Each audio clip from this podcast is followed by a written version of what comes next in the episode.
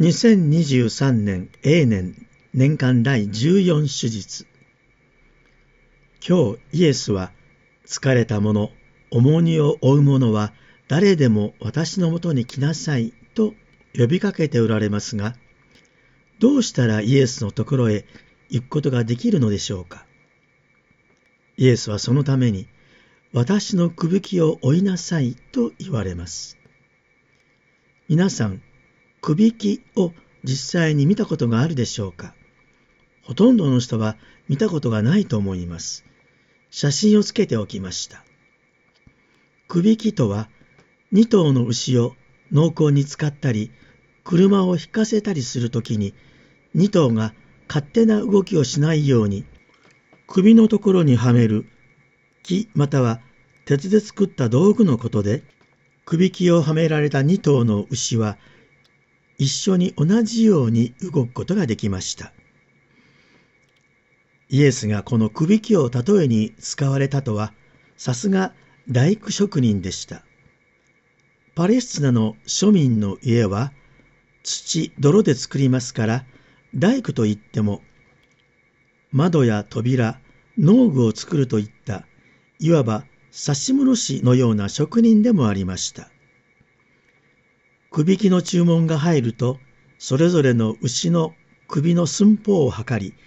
そのくびきの型を作り、実際に首にはめて丁寧に調整しながら、くびきで首がすりむけないようにぴったりと体に合わせます。伝説によると、イエスはガリラヤ地方随一のくびき作りの名人で、評判のくびきを買うために多くの人々が各地からやってきました。イエスの家にはおそらく私のくびきはあなたの牛にぴったりなんていう看板がかかり、私のくびきは追いやすいというのが口癖だったのかもしれません。それはともかくとして、イエスはなぜ例えにこのくびきを挙げられたのでしょうか。旧約聖書にもくびきを負わせるという言い方が出てきますが、それらは人を苦しい目に遭わせるという意味ですが、もちろんイエスのくびきは苦しみを負わせるものではありません。苦しみを負わせていたのは当時の立法学者たちやファリザイ派の人たちでした。ユダヤ人にとって宗教は重荷でした。それは多くの立法を守ることに等しかったからです。立法といってもほとんどが細かい生活習慣の規則で貧しい人々には完全に実行することは不可能でした。それなのに立法学者やファリザイ派の人々は立法を固く守れ守れとあたかも肩に立法という重い重荷を乗せるように説きながら人々の心を軽くするように指一本貸そうとはしませんでした。だからイエスは、御父が望んでおられることはそのようなことではない。そのような重荷を負わされて、エリートから軽蔑され、罪人扱いされ、自己嫌悪に陥っている人は、私のもとに来なさい。休ませてあげよう。と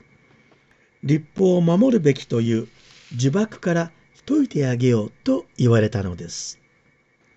その上でイエスは私のくびきを追いなさいと招かれました。ここで言うイエスのくびきとはイエスが作ったくびきということではなく御父から与えられたくびきのことです。この時イエスはご自身が御父から与えられたくびきに身を入れて歩んでいる姿を連想されたのではないでしょうか。なぜならイエスは御父に従って柔和に謙遜に生きておられたからです。イエスはご自分のもとに来る人に向かってあなたも私と同じくびきに身を入れなさいと呼びかけられたのです。そうすればイエスと歩調を合わせて歩くことができます。御父に対して従順に生きる方法を私と一緒に体で覚えなさい、学びなさいと言われたのです。学ぶとは単に頭で知識的に学ぶという意味ではなく、私の真似をして体で学びなさいということです。皆さん、くびきから連想したイエスのこの素晴らしい例えがお分かりになったでしょうか？私たちは時に自分はこんなに苦しい思いをし苦しい目に遭っているのを誰にも分かってもらえないと嘆くことがありますがこのくびきの例えを思い出すと実はそうではないことがわかります。この私の負っている重荷はイエスと同じくびきでもってイエスと一緒に背負っているのです。逆の方から見れば私の重荷をイエスが負っておられるということになるのです。このことに気づいたら私たちはどれほど慰められるでしょうか。これこそ本当の慰めを得ることができるのです。ああ、私は一人ではない。イエスが一緒にくびきを追ってくださっているのだ。同じくびきの隣にイエスがいてくださるのだから、イエスの歩調に合わせていればいいのだ。そうすれば安全に楽に歩くことができる。そういうことに気づかされたときに、私たちは本当に安らぎを得ることができると思います。福音は知恵ある者や賢い者に隠されていると言われます。この場合の知恵ある者とは、自分の知恵を絶対にして自分に自信を持ち、神の力により頼もうとしない人のことです。知恵ある人の危険は人間の傲慢です。しかし、イエスが説かれる福音とは、神に頼りなさいという内容なので、自分に自信がない単純な人たち、つまり幼子のようなものから、